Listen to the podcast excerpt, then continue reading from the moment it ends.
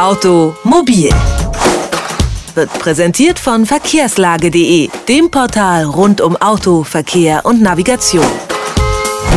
Eben noch schnell in die Stadt ein paar Besorgungen machen und dann ab nach Hause. Jetzt nur noch einen Parkplatz finden? Ja, das wäre wohl schön. Meistens landet man an solchen Situationen dann doch wieder im Parkhaus. Jeder Autobesitzer in einer Großstadt kennt das wahrscheinlich, die schier aussichtslose Suche nach einem Parkplatz. Parkhäuser schaffen da Abhilfe, aber sind die auch wirklich sicher? Der ADAC hat 50 Parkhäuser in 10 Städten in Deutschland getestet und dabei 28 Mal die Note ausreichend verteilt, 8 Mal mangelhaft und 3 Mal sogar sehr mangelhaft. Wieso so viele Parkhäuser schlecht abgeschnitten haben, das klären wir jetzt mit Sabine Bär vom ADAC. Guten Tag, Frau Bär. Hallo, guten Tag.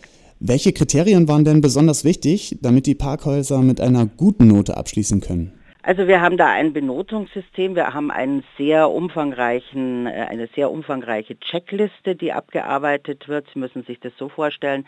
Die Tester fahren inkognito wie ein ganz normaler Autofahrer in das Parkhaus ein und ähm, testen dann eben wie ein ganz normaler Autofahrer, was es da an guten oder schlechten Dingen zu vermerken gibt. Sie arbeiten diese Checkliste dabei ab und diese Checkliste, wie gesagt, die besteht aus sehr, sehr vielen Punkten, die auch gegliedert sind in bestimmte äh, Kategorien.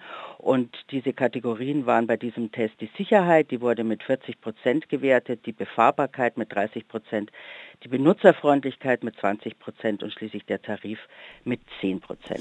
Welche Mängel sind denn da jetzt besonders häufig aufgetreten? Was war am ärgerlichsten?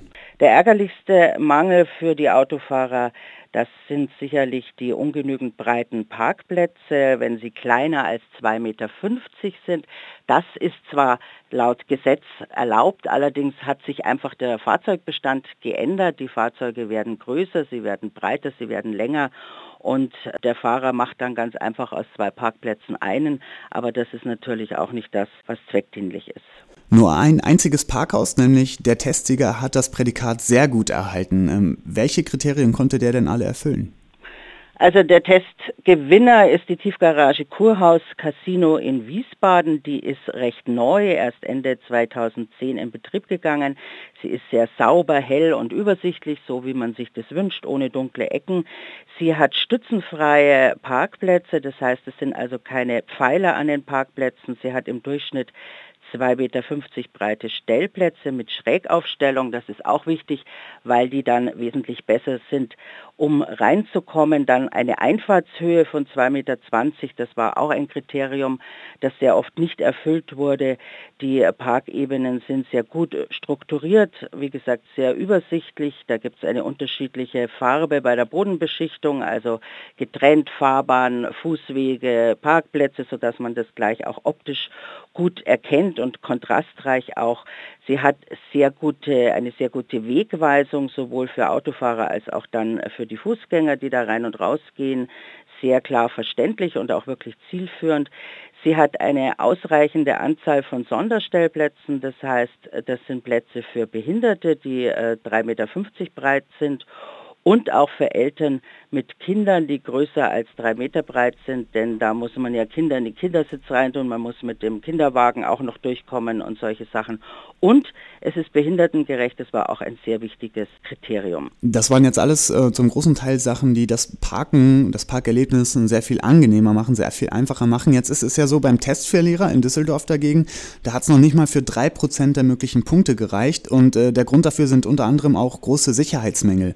Wieso kann denn so ein Parkhaus eigentlich noch betrieben werden? Gibt es da keine Art äh, Gesetze, keinen TÜV, der sowas überwacht? Die Parkhäuser müssen die äh, Garagenverordnung einhalten, die in den Ländern gilt. Das ist ein Problem. Es gibt eine Empfehlung für Anlagen des ruhenden Verkehrs aus dem Jahr 2005, die sogenannte EAR 05. Äh, das aber, wie gesagt, ist eine Empfehlung.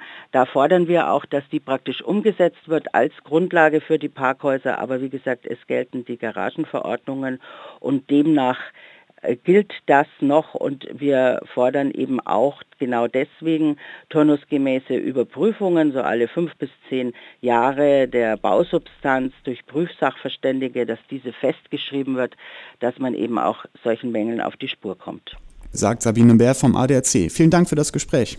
Gerne. Automobil, jede Woche, präsentiert von verkehrslage.de.